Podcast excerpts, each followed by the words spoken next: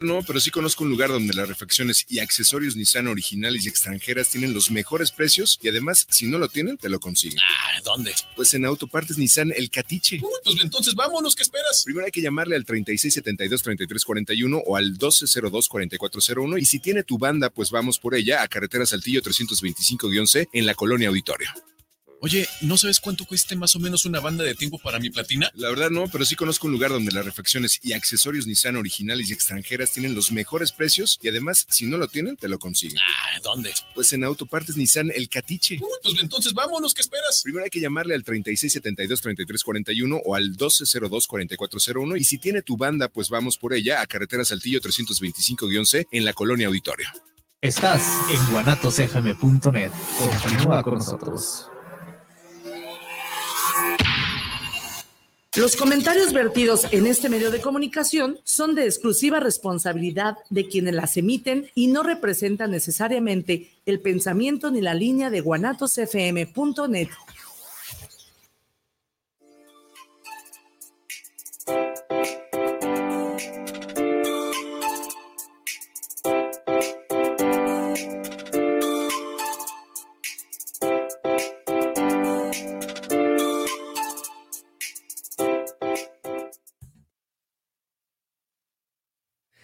buenos días, bienvenidos a Kias, al programa de La Neta Patía. Saludándolos en esta gran mañana de sábado 4 de noviembre, día de San Carlos. Que ya pasó el Día de Muertos. ya pasó muy pasó rápido el Día de Muertos. ¿Cómo estás, Kenia? Muy bien, ¿y tú? Muy bien, ¿cómo están Bien. todos ustedes allá? En casita, en su trabajo, en el coche, donde nos estén viendo. Sí, sí, sí. Bueno, entonces, bueno, saludándoles, también agradeciendo a todos ustedes por cada sábado estar con nosotros, escuchando todas nuestras locuras aquí, sábado tras sábado en la Netapatía y ahora también en Trotamundos a, la- a las 10. Para los que nos acaban de sintonizar y que no nos conocen, pues tenemos este podcast que es todos los sábados aquí por guanatosfm.net, guanatos con z, fm.net, ahí donde nos están escuchando totalmente en vivo, también en nuestras redes sociales, en La Neta Patía, La Neta Patía, en Facebook, en Instagram, en TikTok, en YouTube, en... Ya. en Spotify. eh, ah, en Spotify. sí. Spotify. Ay, no.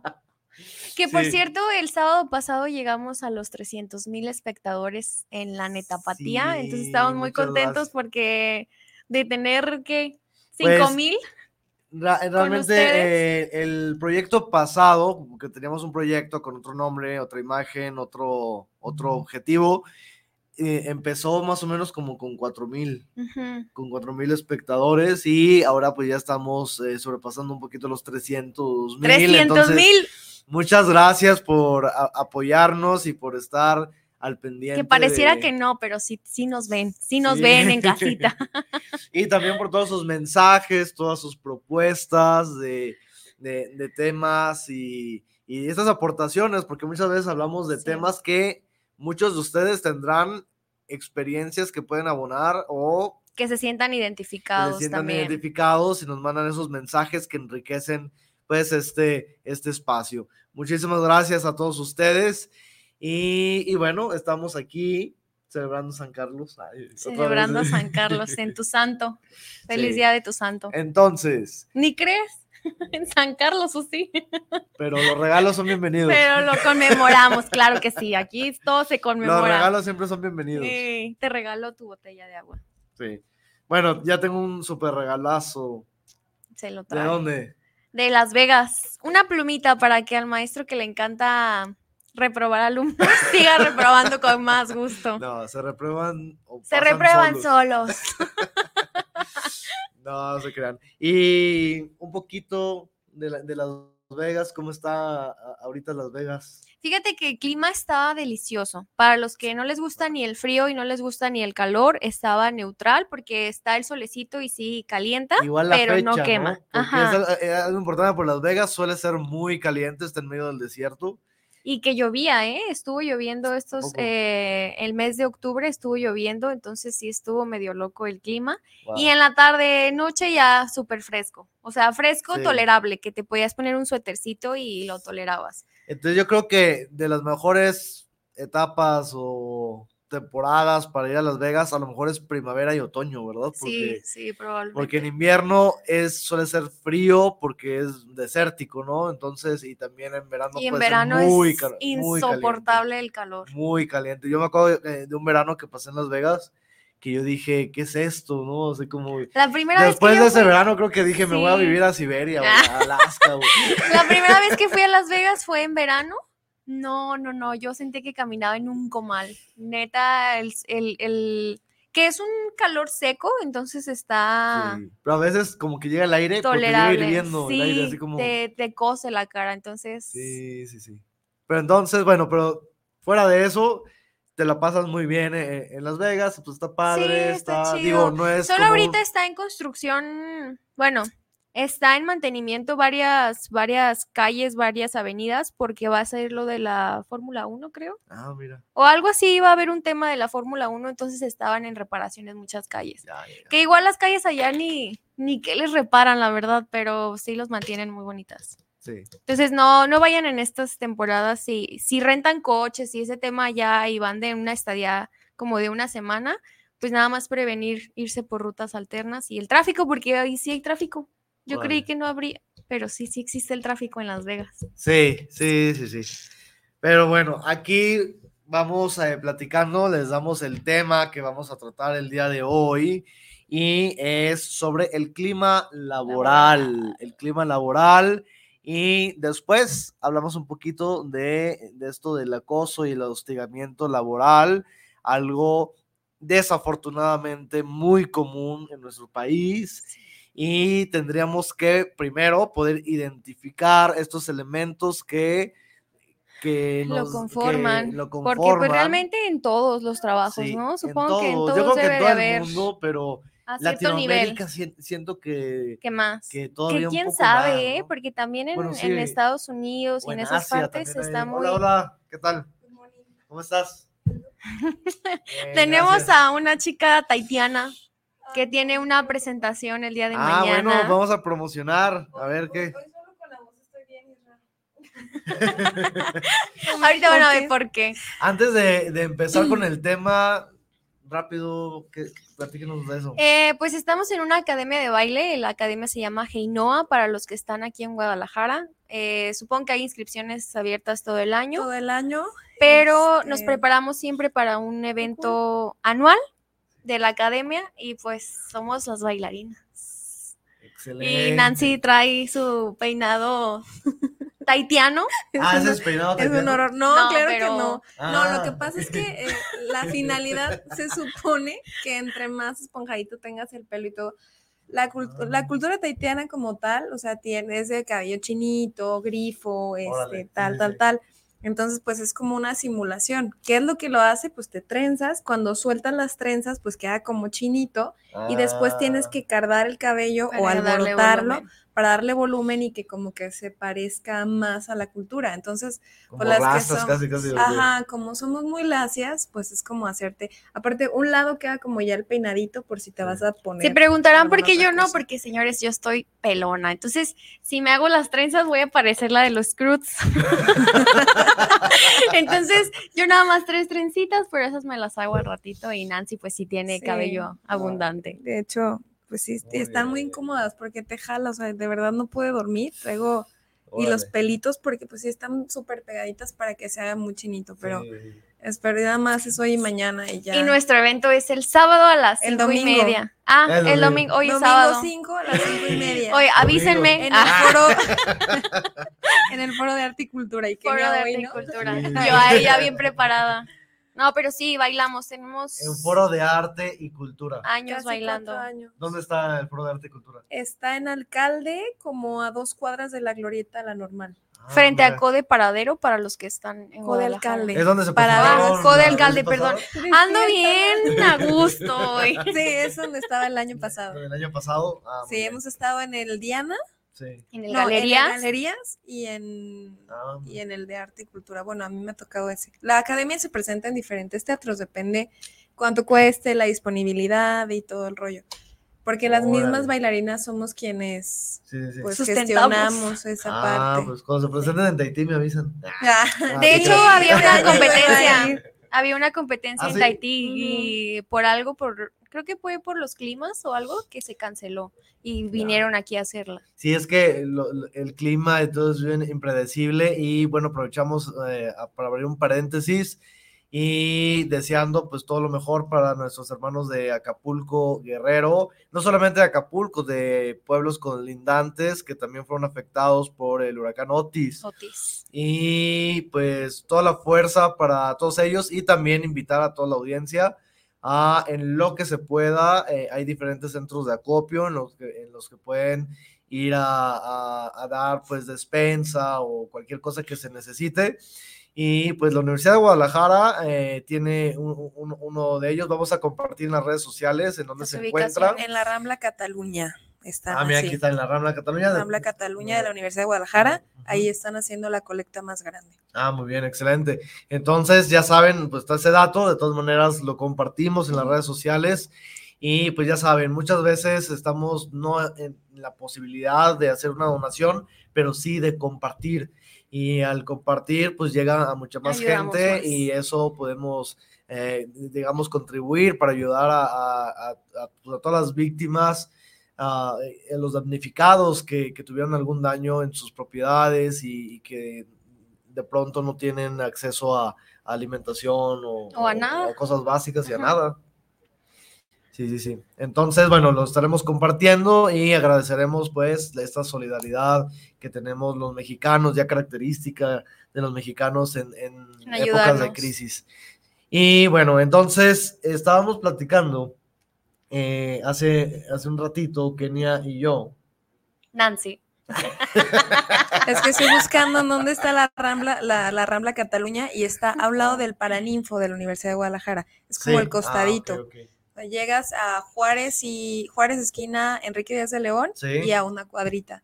Hacia está el Paraninfo y donde está la- el edificio este de, ¿cómo se llama? El de la Re- está Rectoría. Rectoría, Ajá, está Rectoría. Paraninfo y está Sí. a un costado de Paraninfo. Ah, muy bien. Está ahí, excelente. ahí está. Yo creo que va a estar la explanada. Es De- a lo sí, mejor de debe haber una señalización o Sí, algo de... aparte debe estar grande porque Sí. tiene ya como una semana y creo que hasta el martes es la colecta más fuerte que va a hacer la universidad para el primer envío. Ok. Muy bien, entonces para perdón, poner eh, nuestro granito de arena en- y ayudar a nuestros hermanos de Guerrero.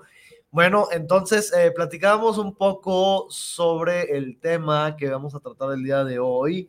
Un tema súper interesante, súper motivante ah, Vengo temblando. Y súper cotidiano. y súper cotidiano, muy común.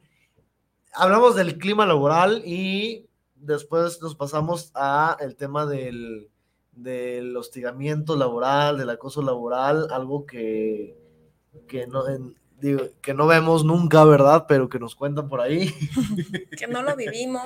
que no se vive. Pero bueno, el clima laboral, para empezar, pues, ¿qué será esto del clima laboral?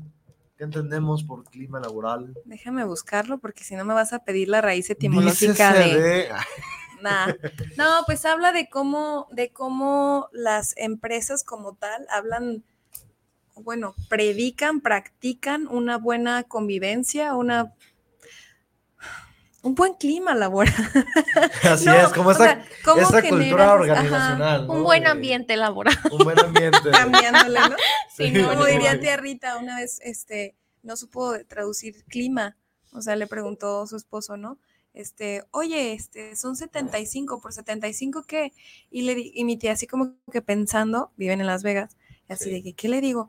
Weather, del weather, que voltea y dice, del weather, y ya después dice, que como tres horas después se acordó que weather era clima, entonces, Sí, ah, perdón, amor, era del clima, entonces, así nosotros, no, del weather. Sí.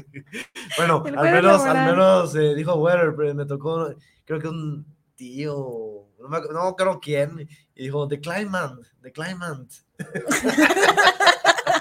Pero bueno, es, parte de. Fui yo, de- fui yo la que dijo eso. La, la verdad fue yo y dije que fue un tío. Un primo, el primo de un amigo. programa de un amigo.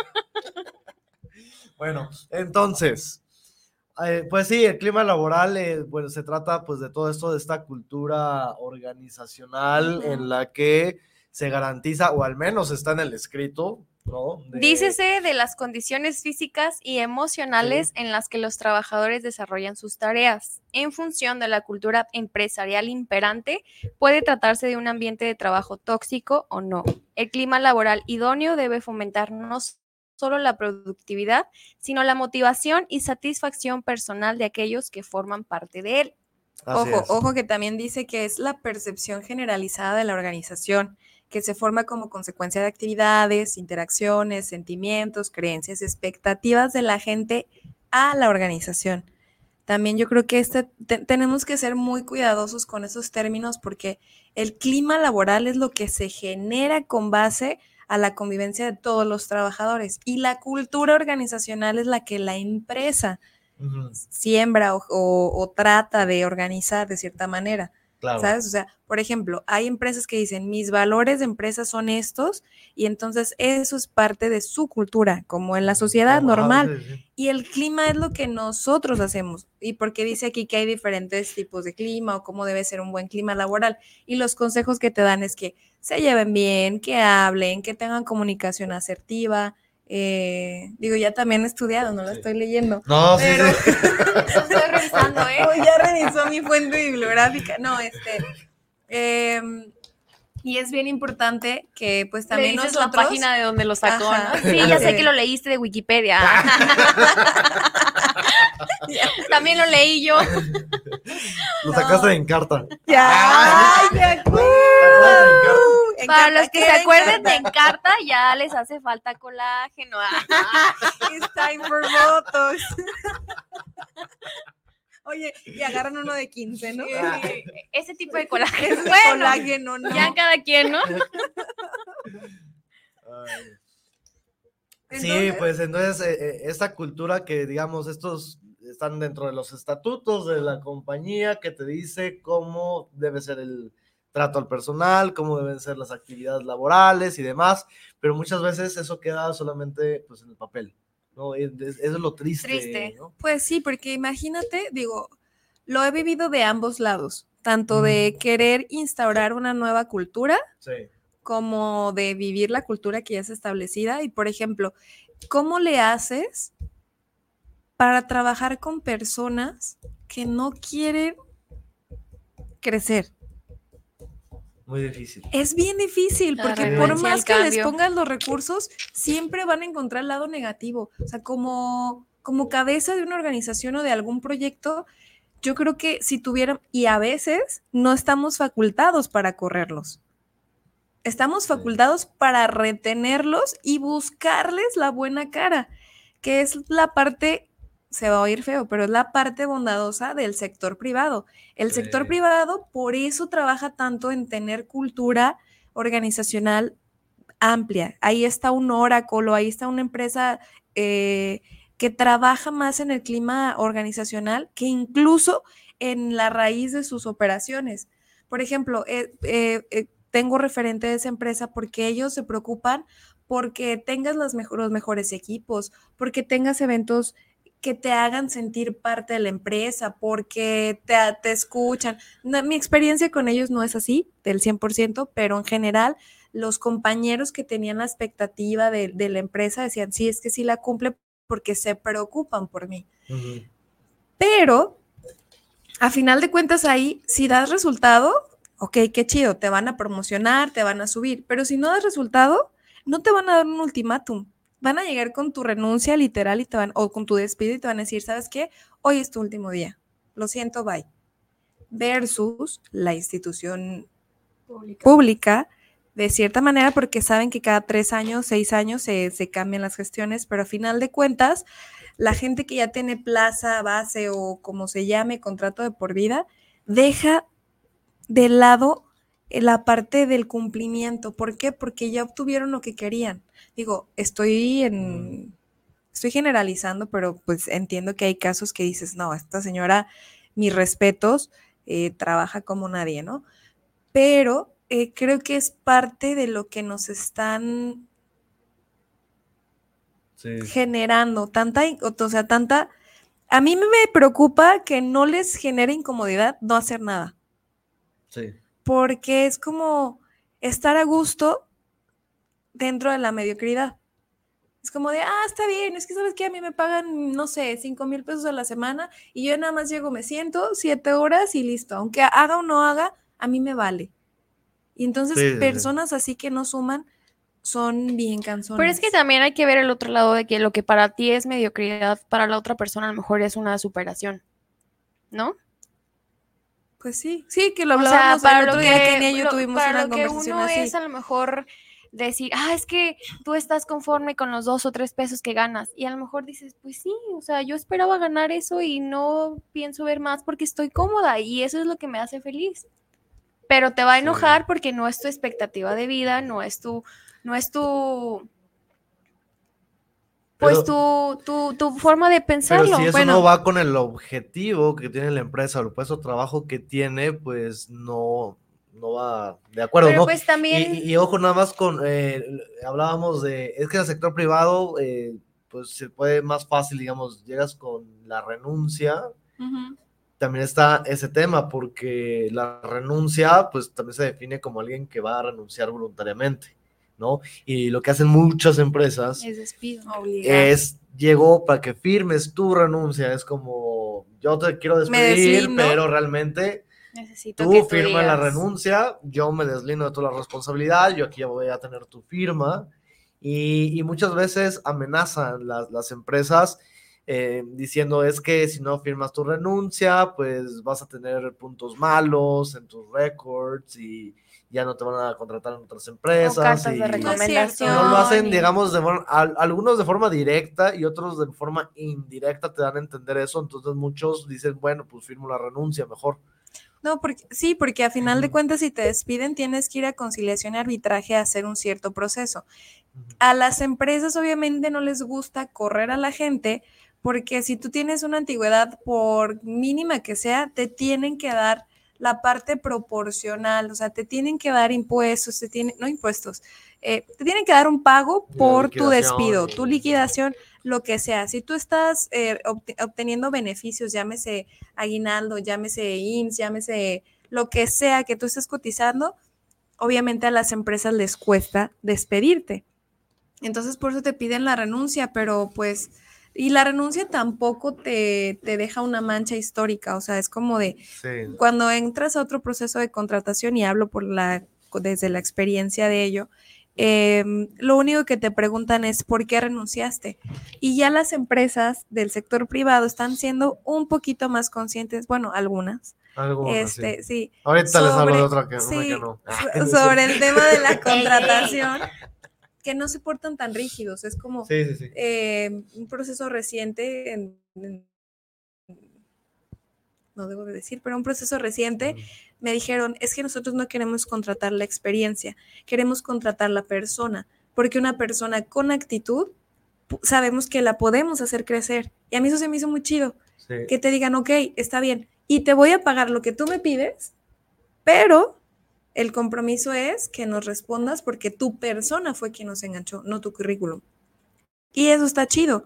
Entonces quiere decir que si renuncias, pues nadie sabe por qué uno renuncia, salvo que sea forzada. Si renuncia forzada, ahí es como que cuando sí debe uno de pensar si realmente firmas esa renuncia, porque cuando alguien más te pregunte tendrás que responder con una mentira y no con una realidad. Claro. Entonces, yo prefiero decir, salí por un tema personal, a me salieron y tuve que firmar, porque entonces eso habla de los valores como persona. Es como, es decir, ah, ok, es que eres permisivo. ¿Por qué? Porque no luchaste por tus cosas. O bueno, a lo mejor quién sabe qué otra situación o condición tuviste, como las amenazas o algo, Sí. para sentirte tan, tan fru- frustrado que no pudiste defender Sí. tus derechos. O hay, o hay personas también que siento que sienten, la redundancia, que si renuncian va a ser más fácil que consigan un trabajo que si son despedidos, Ujú. ¿no? Pero también hay que entender por qué es el despido, pu- puede ser por recorte personal o puede ser por, por algo que no fue culpa de ellos o que, o que fue, hubo hostigamiento laboral o etcétera. Ya si fue culpa suya, pues a lo mejor ya, ya tiene alguna responsabilidad, ¿no? Fíjate, y a Pero- veces te despiden y ni, ni cuenta te das de las razones porque no preguntas. sí. A mí ya también me sucedió en dos, en dos trabajos. Uno que no, no le he escarbado a la investigación, pero ellos me corrieron por un tema de salud. Yo tuve una cirugía, regresando de la cirugía, bye, porque fue como de vas a estar faltando después. Y la ¿Tú otra, nos demandaste? no, no Ey, por ey, ey. miedo. Por miedo. No por miedo. O sea, Ya. por miedo a tachar mi historial, porque dije, bueno, ok, Sí, no voy a luchar el- esa porque después, es lo que te dice mucha gente, eh, ya no te van a poder contratar porque te van a considerar como una persona conflictiva. Ahora lo veo diferente, pero pues ya no la luchas en su tiempo. Y la anterior fue por misoginia, por un tema cultural. Estábamos trabajando India-México, cambiaron managers, y los managers llegaron hombres y bye. Nunca me enteré hasta que después regreso a esa misma empresa por azares del destino. Seguía una chica, eh, mismo punto de contacto de la empresa, y me dice: Oye, ¿cómo te fue con tu despido? ¿Cómo te fue? ¿Si demandaste o no? Y yo, ¿demandé? ¿Por qué? Y ya, ¿a poco no te dijeron? Es que te corrieron porque tal no te quería, porque eras mujer, porque esto y ta, ta, ta. Y yo, no, no inventes. Y yo tenía puesto de líder. Entonces, este, ya me enteré en 2021, yo salí, yo salí en 2019 de esa empresa, yo me enteré en 2022. Y dije, Ya. no puede ser, pues ya. Yo, a mí dijeron, se cerró el proyecto, se cerró el proyecto, pero lo curioso es que los hombres del proyecto seguían, ¿verdad? Y no puedes eh, todavía, a lo mejor con algún abogado laboral. o algo, Podría, Porque podría, digamos, son, porque son cuestiones que se siguen repitiendo y van a venir más mujeres graduándose más mujeres y van a vivir lo mismo, van a estar viviendo lo mismo y lo mismo, porque desafortunadamente es un tema que no termina, ¿no? Esto de la misoginia, por ejemplo. Ujú. Y, Y aparte es un tema cultural. Y fueron nueve Sí. años de trabajo. O sea, ahí también Sí. ya influyen otros factores que, pues de cierta manera sí puedes luchar, pero ellos tienen muy... pues creo que muy ya lo sabemos. arraigados. A México en general le hace falta defender a sus mujeres. mucho. a México como tal, porque, por ejemplo, estas empresas son extranjeras, pero ¿en dónde está la intervención de, de las autoridades correspondientes para defender los derechos de las mujeres? Y ahí me voy a meter en otro tema que siempre he traído atorado, las mujeres que no queremos ser mamás, que tenemos que pagar impuestos de mamás. Entonces, ¿por qué nos descuentan más que a otros? Porque este, también, si no te casas, no puedes extender tus, tus derechos a tu papá o a tu mamá. O sea, ¿por qué tiene que ser a fuerza un cónyuge o un cónyuge o un hijo? O sea, y si no, ¿a quién? O sea, no se lo puedo pasar a mi hermano. Mm, O sea, mi decisión es esta, ¿por qué no puedo hacer esto? Y es parte del clima laboral también. O sea, decir qué tan accesibles son las empresas, pero pues empieza desde el gobierno mismo.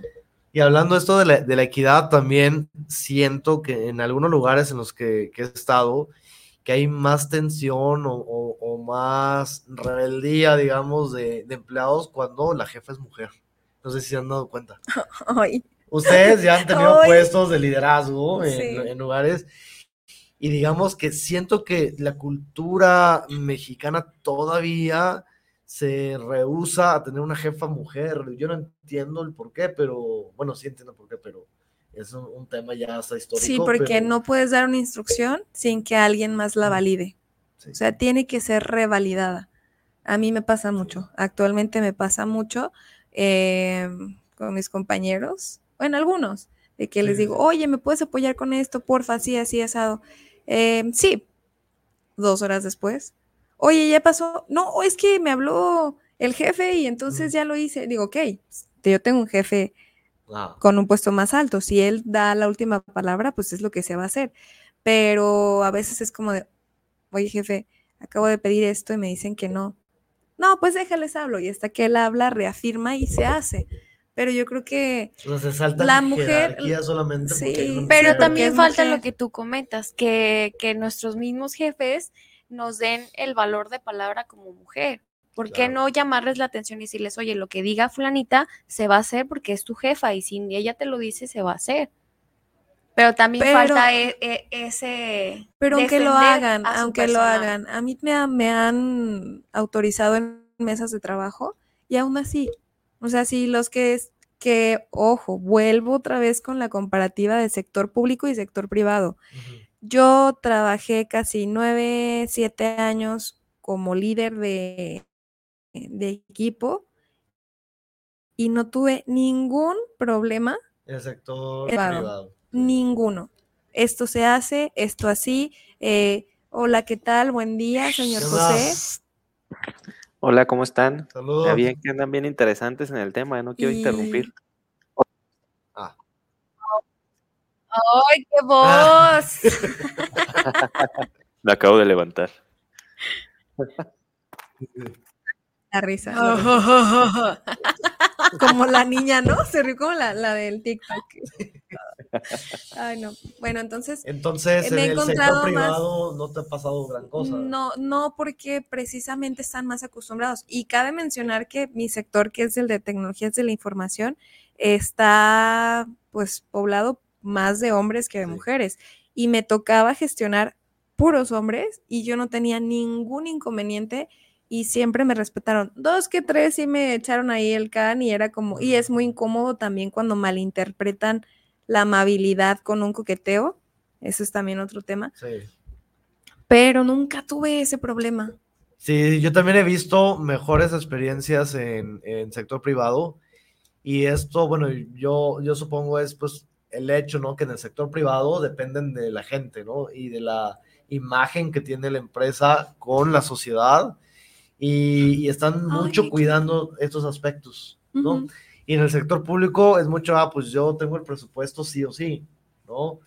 Eh, yo el presupuesto del Estado y lo tengo sí o sí y no importa si yo tengo aquí a mi compadre, si yo tengo aquí a... Sí, ¿no? las relaciones. Entonces, en el sector público eh, se da mucho eso y es algo muy triste, ¿no? Que de repente tienen a gente que no tiene capacidad, pero es su compadre. O ¿no? el hijo. O es el, eh, Ay, ¿no? O el amigo de no sé qué, o el hijo, o alguien que le debía un favor. Entonces, eso se da muchísimo en el sector público y lo triste es que el pueblo paga esos sueldos. O sea, no es la institución como tal, no, ese dinero viene del pueblo y esos recursos vienen del, del Estado, pero a su vez todos pagamos esos recursos. Y en el sector privado, pues dependen de lo que van a vender o lo que van a, a ganar de la gente, entonces ellos se deben pues a los clientes, ¿no? Entonces la imagen es súper importante. Si de repente están en, un- en una, en un escándalo de hostigamiento o de misoginia o de algo, pues la- los clientes iban a reaccionar y van a decir, pues ya no le compro, ¿no? Sí. Entonces yo veo esa gran diferencia entre el sector público y privado, al menos aquí en México. Oye, así con esa de estrategia de marketing negativo, voy a decir, esta empresa me corre. No, no es cierto. No. Eh, Isra, le puedes poner mute a su. Estoy hablar, por favor. como que el, el hervor, ¿sabes? Nada, pero sí, sí, está. Fíjate que he tenido un periodo meditativo muy, muy grande en estos últimos meses y en tiempo atrás yo hacía mucho reclamo hacia mi papá Porque mi papá trabaja trabajaba, ahora es jubilado en una empresa pública, pero él decía que no era para mujeres. De cierta manera, al inicio, pues lo tomas como un tema de machismo, ¿no? De decir, hijos, mano, ¿por qué soy mujer no quiere? Ahora, 30 y no sé cuántos años después, me doy cuenta que en realidad fue un tema de protección y ahora lo agradezco con toda el alma. Porque ahora estoy en un, en un lugar en donde también, está, o sea, los sindicatos dichosos, ¿no? Que protegen lo que no se debería de proteger y, y no luchan por lo que en realidad surgieron los sindicatos, ¿no? Claro. Entonces, volvemos al tema de la mujer, porque a la mujer le costaba o no podías llegar a un puesto alto sin poner en consideración tu integridad como persona. O sea, un ascenso se debía a que estabas con o quién y le dabas todo el cuerpecillo a alguien y si no, no subías. ¿Cuántos hijos de los jefes sindicales no hay regados? ¿Por qué? Porque era una cuota, ¿no? Entonces, gracias a mi padre que no me dejó pagar esas cuotas. Y ahora no soy parte de ese sistema porque no me gusta. Porque ya entiendo y no está chido que, que se siga, porque creo que, o sea, no creo que se haya erradicado eso. No. O sea, no creo que esté erradicado. No es tan público a lo mejor, o sí es tan público, pero creo que socialmente y personalmente te quedas más satisfecho con un estoy luchando por las cosas a que me la regaló y encima le estoy echando fama, mala fama, porque igual tu papá puede ser el gran ejemplo de, de muchas personas, pero qué tal si como hijos pues no les llegamos ni a los talones, ¿no? Es un, me estoy yendo a lo mínimo. Y, Sí. y dices, no, no inventes, oye, ¿cómo, cómo el hijo de fulanito este, no le aprendió al papá? ¿Cuántas veces no hemos escuchado eso de que llega y es un bueno para nada porque todo le resolvieron? Entonces, también eso creo que está cool que como seres humanos exploremos, Sí. porque somos capaces de hacer un chorro de cosas y de crear buenos climas laborales con personas que compartan nuestros ideales. Y si no los comparten, simplemente con que los respeten. Así es, como dice Kenia, y tuvimos una conversación hace poco porque yo le decía, oye hermana, yo creo que tú puedes crecer en otro lado, creo que ahí no, ta, ta, ta. Y ella me dice, oye, pero yo estoy bien. Oye, pero para mí está bien. Ah, ok. Ya, ya no voy a luchar esa parte de, ah, mi hermana está en un lugar donde podría estar en un lugar mejor, ¿sabes? Sí, sí, sí. ¿Por qué? Porque es algo que ella quiere. Pero, por ejemplo, en su caso, y no es porque sea mi hermana, lo trabaja. O sea, trabaja la posición. No es que nada más esté sentada. Trabaja la posición, hay resultados, hay esfuerzo, hay muchas cosas que si tú le pides una, eh, una comparativa, pues va en aumento, va mejor. En cambio, pues hay personas que no, ¿sabes? Entonces, pues tampoco contribuyen a que la empresa crezca de ninguna manera. Eh, ¿Cómo lo le dice porque es mi hermana. Ah, Me cae mal, pero, Sí, pero pues sí. sí, o sea, ¿qué queremos? ¿Para dónde vamos? Sí, sí, sí. Y otro tema muy, muy complicado es el del, el del hostigamiento, el hostigamiento laboral. Vamos a ver un pequeño video y ahorita eh, José nos va a comentar sus, sus pensamientos, sus reflexiones sobre esto del hostigamiento Lo laboral. veo muy oscuro. Vamos a ver un bien anonadado con esto. poco del hostigamiento y regresamos. Ay, ¿a poco a ti? ¿Cómo identificar y actuar en caso de acoso laboral? Trabajar en una empresa puede ser una experiencia muy gratificante, pero cuando enfrentamos situaciones de acoso laboral, la historia es otra. Se pierde la motivación por el trabajo y se afecta la autoestima de la persona. Pero, ¿qué es esto del acoso laboral? Es cualquier actitud no deseada que atente contra la dignidad de una persona, ya sea de manera psicológica, física y o moral. Estas actitudes generan un entorno que afecta la capacidad para desarrollarse laboralmente. No toda actitud o exigencia en un ambiente laboral pueden ser consideradas acoso laboral.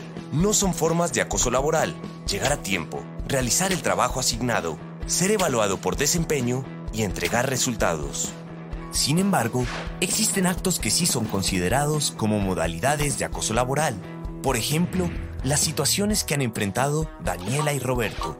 Daniela es diseñadora gráfica y padece de maltrato laboral, pues su jefe realiza actos en contra de su integridad, dirigiéndose a ella con expresiones injuriosas o ultrajantes.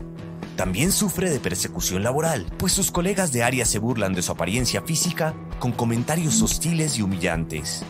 Y se dio cuenta que la empresa le paga un salario inferior comparado con su compañero, pese a que los dos tienen los mismos estudios y experiencia laboral, solo por el hecho de ser mujer. Esto es inequidad laboral. Roberto, supervisor de proyectos de construcción, sufre de entorpecimiento laboral, pues sus compañeros le esconden los planos. Esto le ha producido retrasos en las entregas y llamados de atención de sus jefes. Además, su jefe lo envía constantemente a revisar los proyectos de construcción sin el debido casco, chaleco distintivo e inscripción en una ARL. Cuando Roberto exige estos elementos de seguridad, su jefe directo lo amenaza injustificadamente con despedirlo por desacato. Ante estas situaciones de acoso laboral, es importante que Daniela y Roberto tengan en cuenta las siguientes recomendaciones. Es fundamental mantener un registro y realizar la recolección de pruebas de las conductas abusivas con fechas, lugar y tipo de conducta. Dirigirse al Comité de Convivencia o Bienestar dentro de la empresa en busca de asesoría para encontrar una solución. En caso de considerarse necesario, solicitar atención médica y o apoyo psicosocial para ser ayudado por un profesional. Es importante informar a un supervisor o supervisora o alguna persona del equipo de recursos humanos sobre la situación. Finalmente, realiza el seguimiento del caso. Gracias a estas recomendaciones, Daniela y Roberto lograron superar su situación de acoso laboral con la ayuda de las directivas y el comité de convivencia. Esto los ha llevado a incrementar su productividad, logrando ascensos significativos y reconocimientos dentro de la empresa.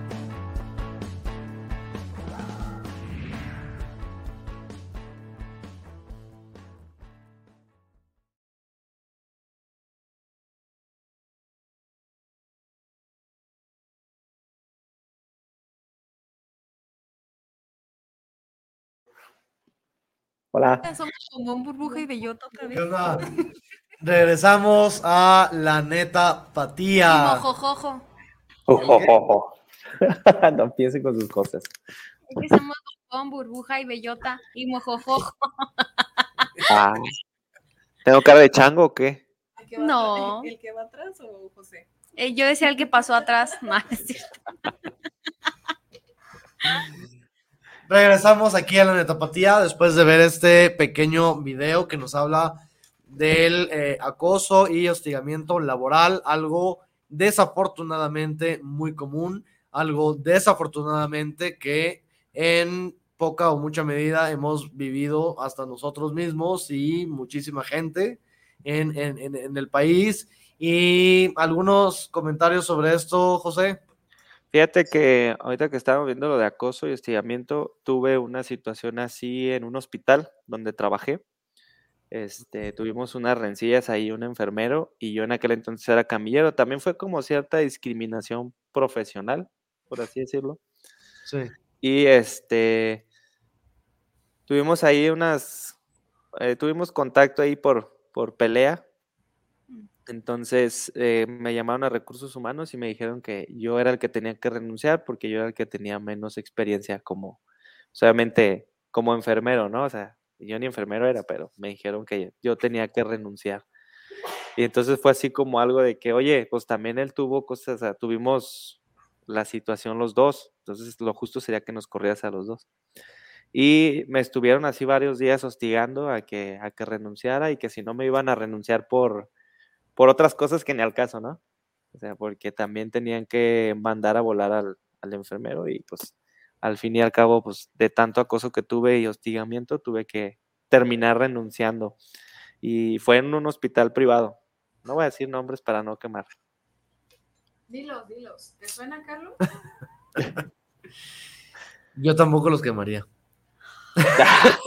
Ahora, el más prudente de aquí es Machado, ¿no? El más prudente es Machado.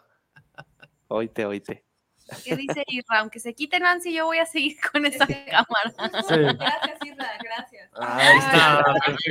Me dijo, voy a por acá para que no aparezcamos tres. E Isra puso tres. Y yo, Eh, eh, cuatro ahorita. Cuatro para que se les No quería quite. tres, pues cuatro. No va a ser lo que ustedes digan, dice Isra. No, pues sí, es, es un tema súper complicado y, y vemos que, que mucha gente no hace, y, y no hace, no, no, no porque no sepa o porque le valga, o, sino por también está el miedo, porque hay mucha gente que vive de su trabajo, ¿no? Y realmente sí, yo, yo viví un tema eh, muy complicado también en una, en una empresa que no diré su nombre, pero es un supermercado azul, muy grande, de Estados Unidos. Empieza con W. Empieza con W Y y termina termina, con con, Almart. Empieza con W y termina con Almart.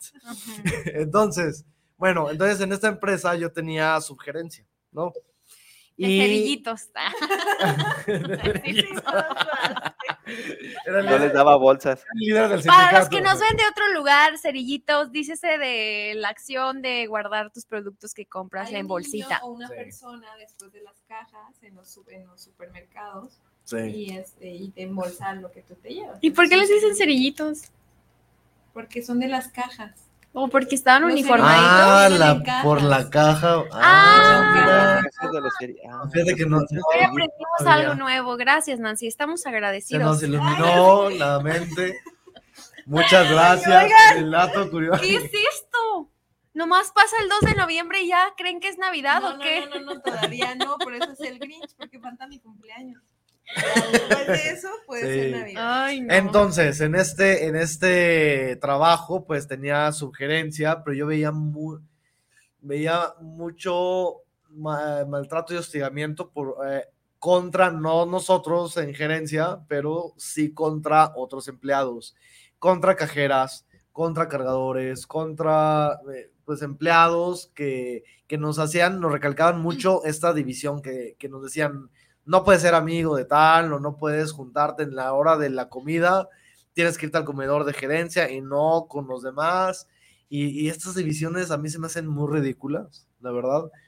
¿Por qué no, no te... Una cosa es, porque bueno, sí dicen que si eres amigo, pues le vas a permitir que llegue tarde, pero eso es también como faltarnos al respeto a nosotros, al decirnos, no eres profesional, no creemos que, puede, que puedas cumplir con tu trabajo y le vas a dar favores a, a, gente con la que entablas algún tipo de relación, plática o demás, ¿no? Entonces se me hacía muy malo eso y yo pues iba con los trabajadores y no es que lo haga siempre, pero yo les decía, ¿por qué no denuncian? ¿Por qué no esto? no? No, no siempre. Lo hacen siempre. Ajá. Entonces ya empezaba yo como si que a tú tienes una plática con Machado y en menos de 10 minutos no te he dicho que denuncies algo o a alguien, no es Machado y pide ayuda, por favor. Huye de ahí lo más pronto posible. De ahí porque lo, lo poseyó alguien que Es no es él. impostor. Es un impostor. Entonces, y yo sí veía eso, pero lo que me decía mucha gente, y digamos, estamos hablando de trabajadores que traba- los es- explotaban y ganaban dos, tres mil pesos a la quincena. O sea, es muy bajo el salario para los miles de millones que se lleva la compañía. Eh, hay que aclarar eso en primer lugar. Y en segundo lugar es el tema del miedo a uno que por quejarse o por demandar o denunciar los corran y de repente en lo que consiguen trabajo, ¿qué van a comer? o cómo van a pagar la renta o, o cosas básicas.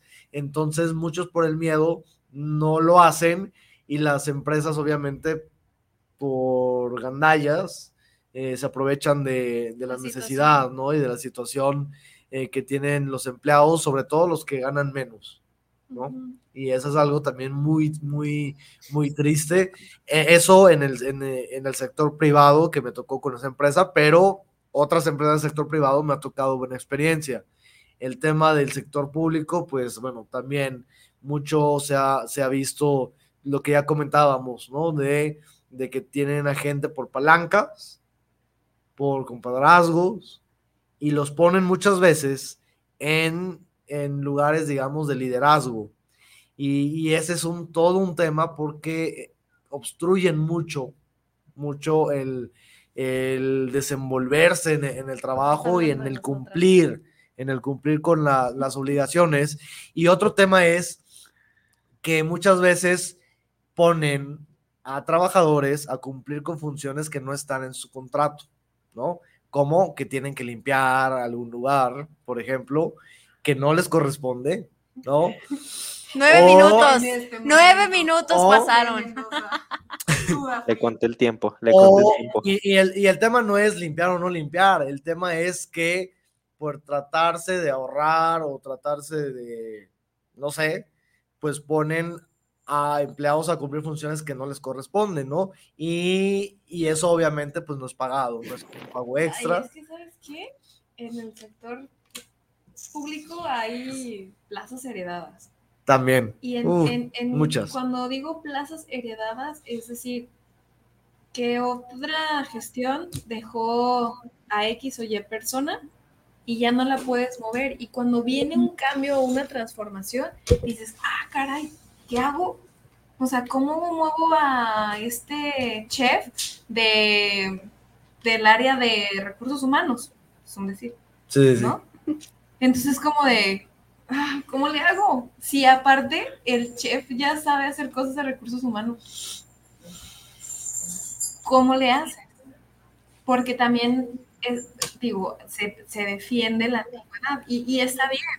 Yo defendería la antigüedad de, de las personas, pero... Pero siempre y si no está cuando respondan. ¿no? Pero ¿cómo Porque? ¿qué tal? Es que esa antigüedad tiene 20 años, pero no sabe hacer nada y no, nunca hace nada del trabajo, no solamente por antigüedad. En mi opinión, no debería ser solamente la antigüedad, sino un conjunto de, de cosas, ¿no? Pero ¿cómo le haces cuando cada tres años están cambiando la mecánica? Ah, claro, sí, que esa, las empresas, La- ¿Me puedo cambiar de lugar? Ven, ven para acá. muchas de las empresas lo que hacen es que no te dan un contrato a largo plazo y ah, cada tres meses, ¿no? Cada tres meses, cada tres meses, que no se genera antigüedad para que no puedan acceder a derechos y también es una práctica súper antiética que hacen empresas y también el sector público. Ey, de mí no vas a estar Sí. hablando, ¿eh? De mi puesto no vas a estar hablando. De nuestra situación no vamos a estar hablando. Ey, me lastima. ¿Qué no entiendes? Luego, ¿con qué como? Oye, el lunes nuestra carta de renuncia, ¿no? En el, en el escritorio. Así, escuché tu radio, felicidades. Lo lograste. Muy buen programa. Espero que sigas en tu programa. Que no tiene patrocinadores, por cierto. Ay, Sí. ya, alguien patrocínenos. ¿No? Tantas marcas que hemos dicho y ninguna patrocina. Agarras el califas o algo, ¿no?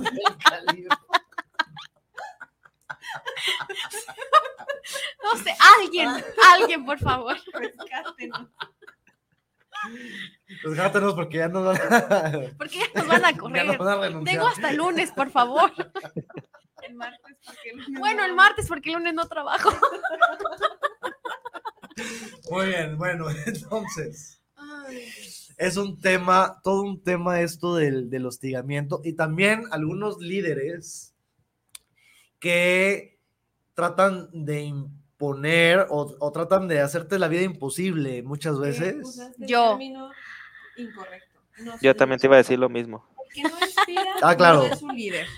El que Sí, no sí. predica Jefe, con el ejemplo no es un líder, es un jefe. Sí.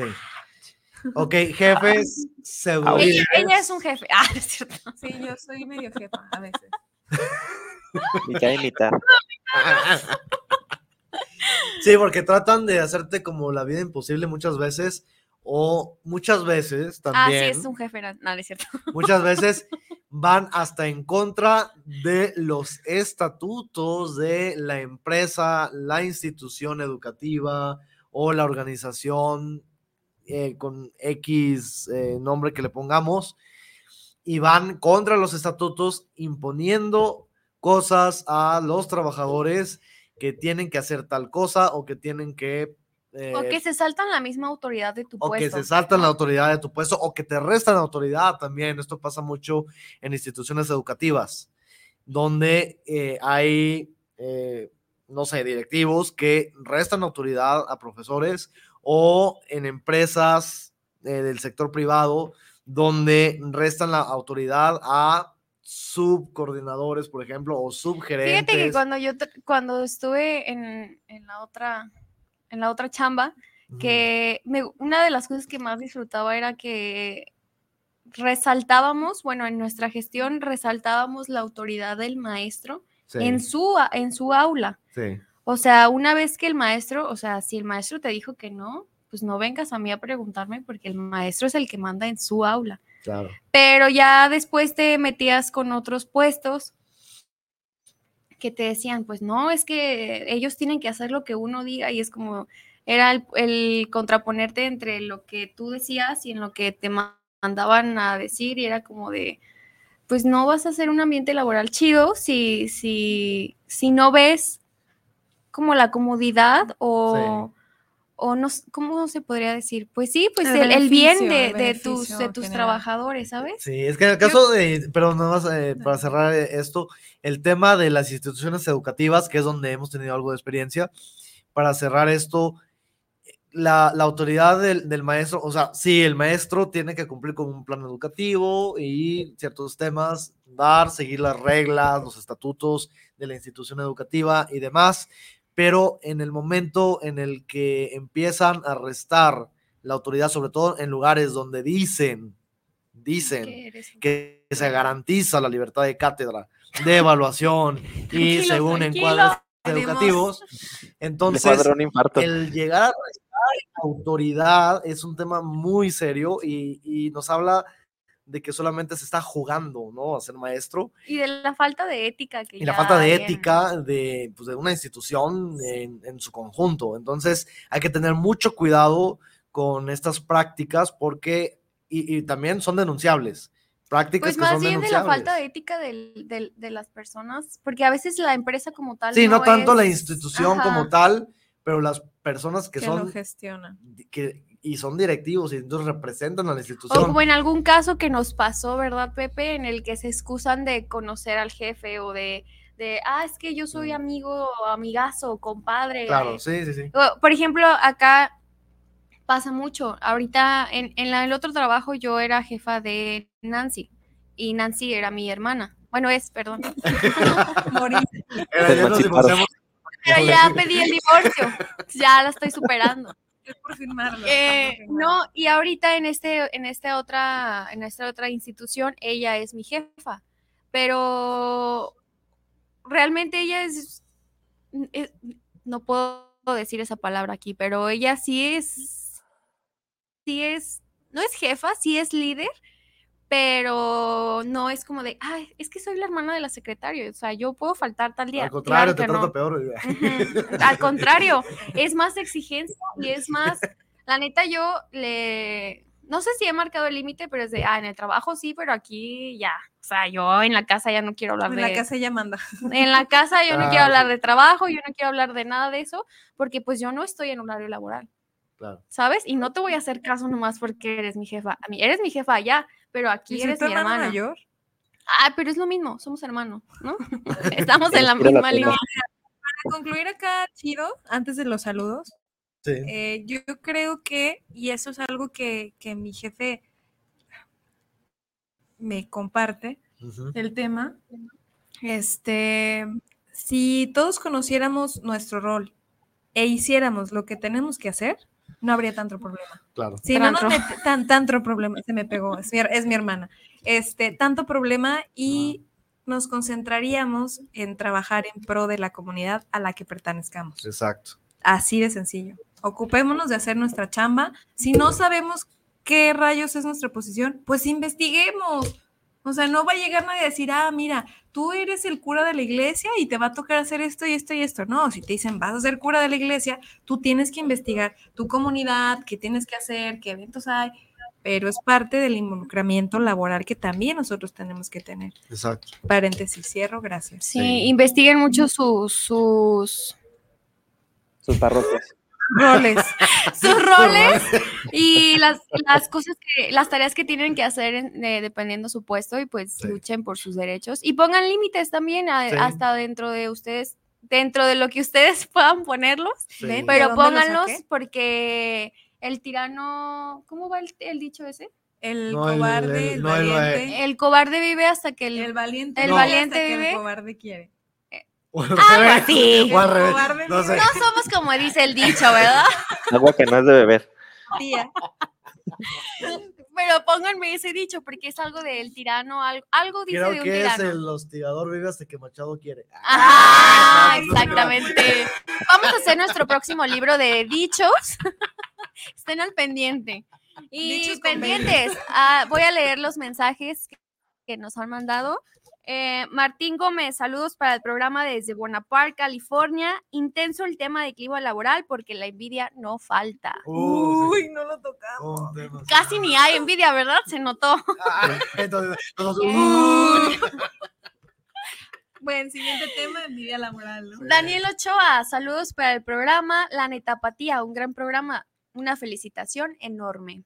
Francisco Gracias. Velasco, saludos desde aquí Zapopan Centro para el programa, aquí siguiendo su tema de interés y llamado a los patrones que no sean ganchos, gachos, Ganchos. gancho, Ay, no. ganchos. y que nos pongan a leer porque no sabemos. Francisco Velasco, saludos desde Tlaquepaque Centro, saludos para la Netapatía, saludos por su excelente charla y los temas laborales sí son de terror, porque Sí. muchas de las veces no te valoran. Exacto. Y Robert Arce, saludos desde Los Ángeles, California, saludos para la. Esperen, hay Saludos, también a todos nuestros Facebook. paisanos que se encuentran en Estados Unidos, eh, bueno, la mayoría en Estados Unidos, pero también en ¿Quieres que otros países. A todos los que nos escuchan aquí en nuestro país, nosotros les saludamos obviamente desde Guadalajara y José desde Tlaquepaque. Tenemos Desde saludos en. Facebook. Ah, también en Facebook. Saludos de Ana Gómez, buenos días. En estos días no hay mucha ética en el trabajo, tanto como empleador o empleado. Y Lupita Costa, buenos días chicos, saludos a todos, un abrazo muy fuerte para mis primas Nancy y Kenia. Y saludos a todos los que nos ven y a Brian Agredano, ya, te saludé. saludos. Vende saludos, Kenia. Saludos, a todos los amigos, Sí, A mis papás. papá, mamá. Sí, saludos a la familia y a todos nuestros amigos que nos escuchan, a los tres, más de 300 mil amigos que ya tenemos. ¿Cómo le hace la china? Yo no sé hacer el de la china. No sé, ¿Cómo? pero bueno, entonces se nos acabó el Ay, el tiempo. corazón de Machado. Así. Les vamos a dejar una foto del corazón de Machado. Así es. Se nos acaba el tiempo de la neta apatía, pero no se despeguen de su lugar. Váyanse corriendo por un cafecito para que disfruten esta plática de Estocolmo, Suecia, en Trotamundos. Y bueno, les saluda a su amigo Carlos Machado. Kenny Hurtado. Nancy Hurtado. José Mendoza desde Tlaquepaque. Saludos. Y no se despeguen, continuamos con Trotamundos. Pues Nos ya, ¿no? ¡Uh!